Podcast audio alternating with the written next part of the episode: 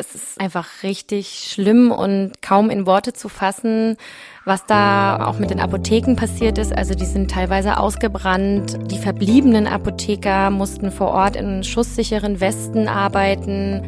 PZ nachgefragt. Der Podcast für das Apothekenteam. Hallo und herzlich willkommen zum Podcast der Pharmazeutischen Zeitung PZ Nachgefragt. Mein Name ist Benjamin Rohrer und mir gegenüber sitzt Melanie Höhn, Redakteurin für Politik und Wirtschaft. Hallo Melanie. Hallo Benjamin. Wir wollen heute sprechen über ein sehr unschönes Thema, was uns seit dem 24. Februar dieses Jahres bewegt, und zwar der Ukraine-Krieg, der Angriffskrieg von Russland auf die Ukraine. Da gibt es natürlich auch Auswirkungen auf die Arzneimittelversorgung, sowohl in der Ukraine natürlich als auch Auswirkungen, die wir hierzulande spüren. Melanie, du hast in den vergangenen Wochen sehr viel zu dem Thema recherchiert und du hast auch Kontakt aufgenommen zum Präsidenten der ukrainischen Apothekerkammer, Oleg Klimov. Richtig. Wie sind denn deine Eindrücke? Du hattest ein paar Mal Kontakt. Wie sieht die Versorgung da aus? Können die Menschen noch an Arzneimittel kommen? Erzähl uns mal ein bisschen davon, was du da mitbekommen hast. Ja, also die Versorgungslage ist sehr dramatisch da vor Ort. Der Herr Klimov hatte sich immer mal wieder bei mir gemeldet. Also der Kontakt ist zufällig zustande gekommen. Ich hatte ihn angeschrieben und dann bin ich in seinem Verteiler gelandet und habe immer wieder sozusagen die neuesten Informationen bekommen, wie es vor Ort aussieht. Und es ist einfach richtig schlimm und kaum in Worte zu fassen, was da auch mit den Apotheken passiert ist. Also die sind teilweise ausgebrannt. Die verbliebenen Apotheker mussten vor Ort in schusssicheren Westen arbeiten und sich in Sicherheit bringen. Also es war einfach super gefährlich für Apotheker, da überhaupt noch zu arbeiten. Und vor den Apotheken haben sich lange Schlangen gebildet, so dass die Menschen lange auf Medikamente warten mussten. Es ist eine richtig, richtig schlimme Situation und gefährlich vor allem für die Apotheker und aber auch für die Menschen dort vor Ort. Ja, das System leidet natürlich darunter. Du hast dich auch ein bisschen mit dem ukrainischen Apothekensystem beschäftigt. Richtig. Es mussten ja sehr viele schließen. Du hast, glaube ich, Zahlen aus dem April, wenn ich mich nicht irre. Richtig, ja. Also ungefähr zwei Monate nach Kriegsbeginn. Wie sah da die Lage aus? Wie viele Apotheken waren noch am Netz? Ursprünglich waren es 20.800 Apotheken und die sind dann auf 16.700 runtergegangen. Innerhalb von zwei Monaten, aber jetzt aktuelle Zahlen habe ich jetzt nicht. Aber es gab auf jeden Fall auch Zahlen von der WHO, die gesagt haben, dass jede zweite Apotheke in der Ukraine geschlossen ist. Also sind wir jetzt vermeintlich schon bei 10.000, 11.000. Also geschlossen heißt ja noch nicht, dass sie komplett weg ist, aber zumindest nicht mehr in Betrieb. Und ob das in, wieder in Betrieb genommen werden kann, ist dann auch die Frage. Ne? Ja, äh, Melanie, sehr früh haben sich in Deutschland im Gesundheitswesen und insbesondere im Arzneimittelbereich Hilfsorganisationen zusammengetan und um Spenden gebeten. Wir von der PZ haben auch aufgerufen zu spenden. Da ging es insbesondere insbesondere um Geldspenden. Immer wieder wurde aufgerufen, bitte spendet keine Arzneimittel als solche, räumt nicht eure Lager leer, sondern wir bitten um Geldspenden. Da waren im Arzneimittelbereich natürlich unsere bekannten Hilfsorganisationen dabei, Apotheker ohne Grenzen, Apotheker helfen, Aktion Medior. Erzähl uns doch mal, was da vielleicht zusammengekommen ist, was diese Spenden bewirkt haben und inwiefern die Hilfsorganisationen vielleicht auch vor Ort im Einsatz sind. Wie ist dein Eindruck? Ja, die Spenden, die haben natürlich viel gebracht, aber ich hatte jetzt kürzlich mit dem Herrn Portugal von Apotheker ohne Grenzen Kontakt und er hat mir gesagt, dass der Bedarf an Arzneimitteln und Hilfsstoffen bei weitem größer ist als das, was beschafft werden kann von den Hilfsorganisationen. Also die Spendeneingänge halten nicht mit mit dem Bedarf. Und was natürlich auch wichtig ist zu erwähnen, ist, dass es wichtig ist, Geld zu spenden und keine Altarzneimittel. Also das ist total wichtig. Warum war denn das so wichtig, den Hilfsorganisationen? Kannst du das nochmal darstellen? Ja, weil das einfach keine gängige Spendenpraxis ist und weil das einfach unbrauchbar ist. Im Gegenteil, es führt zu mehr Arbeit, weil die müssen das dann alles aussortieren und wahrscheinlich übersetzen auch die Packungsbeilagen und so weiter, die vielleicht auch gar nicht mehr dabei sind. Ne? Ja, genau. Also das ist einfach, das führt zu viel mehr Aufwand, als dass es es irgendwie hilft.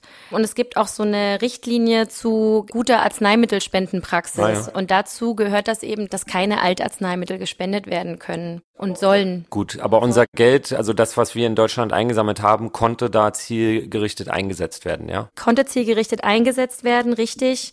Aber wie gesagt, es reicht trotzdem das, was gekommen ist, bei weitem nicht aus, als was noch benötigt wird. Sind die Organisationen denn noch vor Ort? Also die drei angesprochenen, sind die dauerhaft da?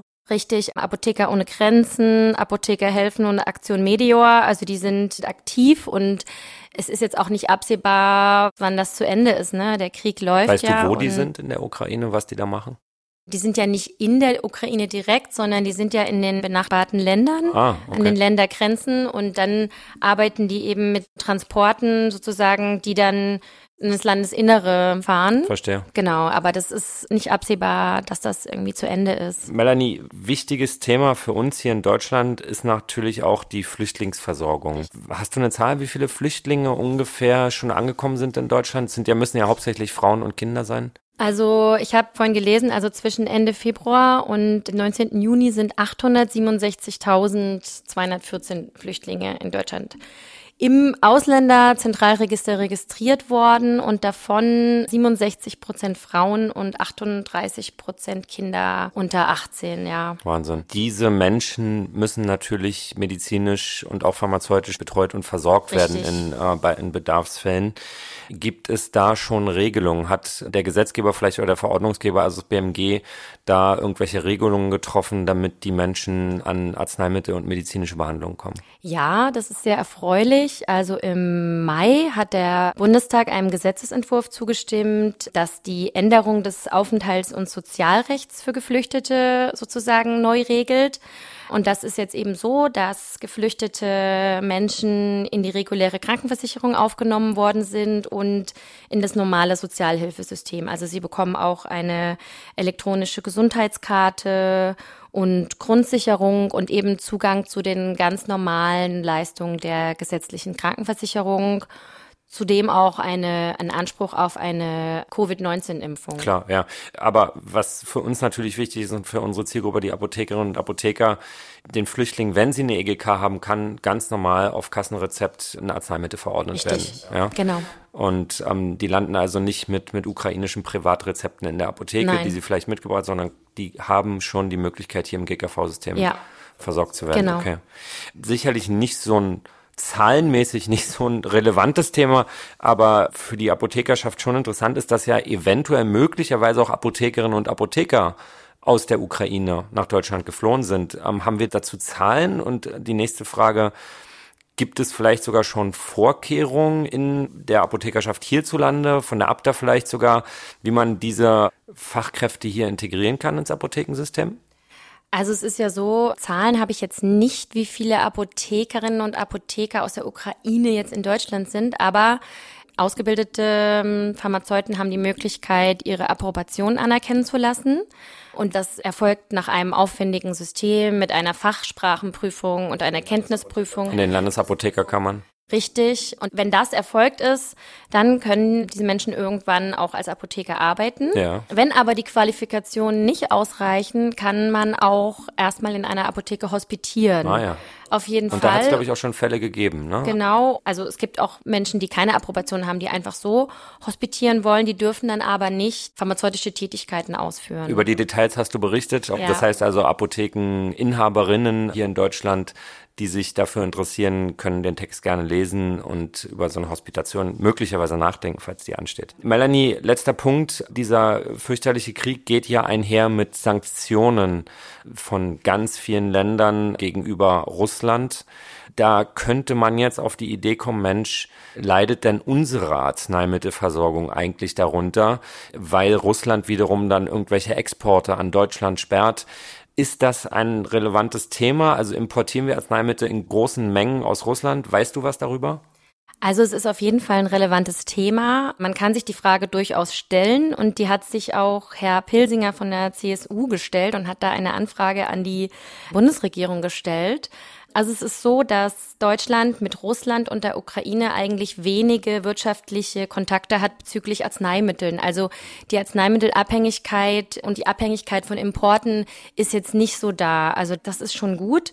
Und die Antwort der Bundesregierung war jetzt auf die Anfrage von Herrn Pilsinger, dass es keine konkreten Hinweise auf Lieferprobleme gibt. Allerdings wurde erwähnt, dass es bei der Herstellung bestimmter Radioisotope schon Produktionsstandorte in Russland gibt, aber wie gesagt keine, keine Lieferengpässe. Klar ist ja, dass wir sehr viele Arzneimittel aus China und Indien importieren und insofern ist das ja schon mal in diesem ganzen schrecklichen Szenario eine wenigstens für die Arzneimittelversorgung hierzulande eine einigermaßen gute Nachricht. Melanie, ich ja. danke dir ganz herzlich für deine Eindrücke über diesen schrecklichen Krieg in der Ukraine und seine Auswirkungen auf die Arzneimittelversorgung dort und hier und wünsche dir noch viel Erfolg bei den weiteren Recherchen.